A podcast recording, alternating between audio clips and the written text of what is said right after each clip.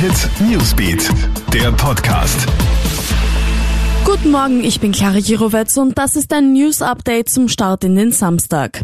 Ein Salzburger Tierschutzverein soll Gelder veruntreut haben. Berichten zufolge sollen seit dem Jahr 2016 über 300.000 Euro für Privatausgaben verwendet worden sein, etwa für Oldtimer, Motorboote und private Urlaube.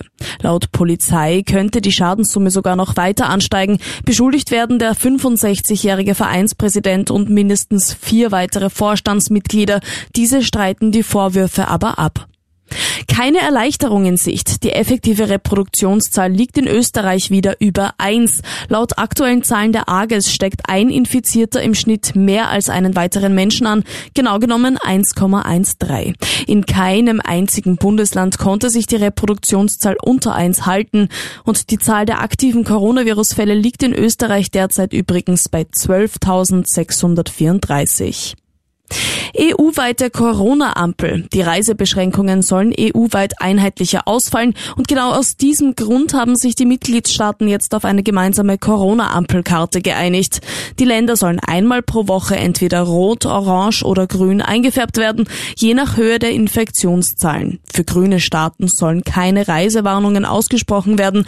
Das ist allerdings nur eine Empfehlung. Damit wir auch in Zeiten von Corona nicht auf romantische Szenen verzichten müssten, haben sich Filmemacher etwas einfallen lassen. In Hollywood ist die ein oder andere Kussszene bereits mit desinfizierten Schaufensterpuppen gedreht worden. Manchmal mussten sogar die Ehepartner als Kussdubel herhalten. Aber auch Mundspülungen direkt vor dem Kuss können eine Ansteckung verhindern. Darauf schwört etwa die Filmcrew der US-Serie Riverdale. Wie sich die Schauspieler da auf eine Kussszene vorbereiten, siehst du bei uns online auf KroneHit kronehit.at. Alle Updates erhältst du auch stündlich im Kronehit Newsbeat.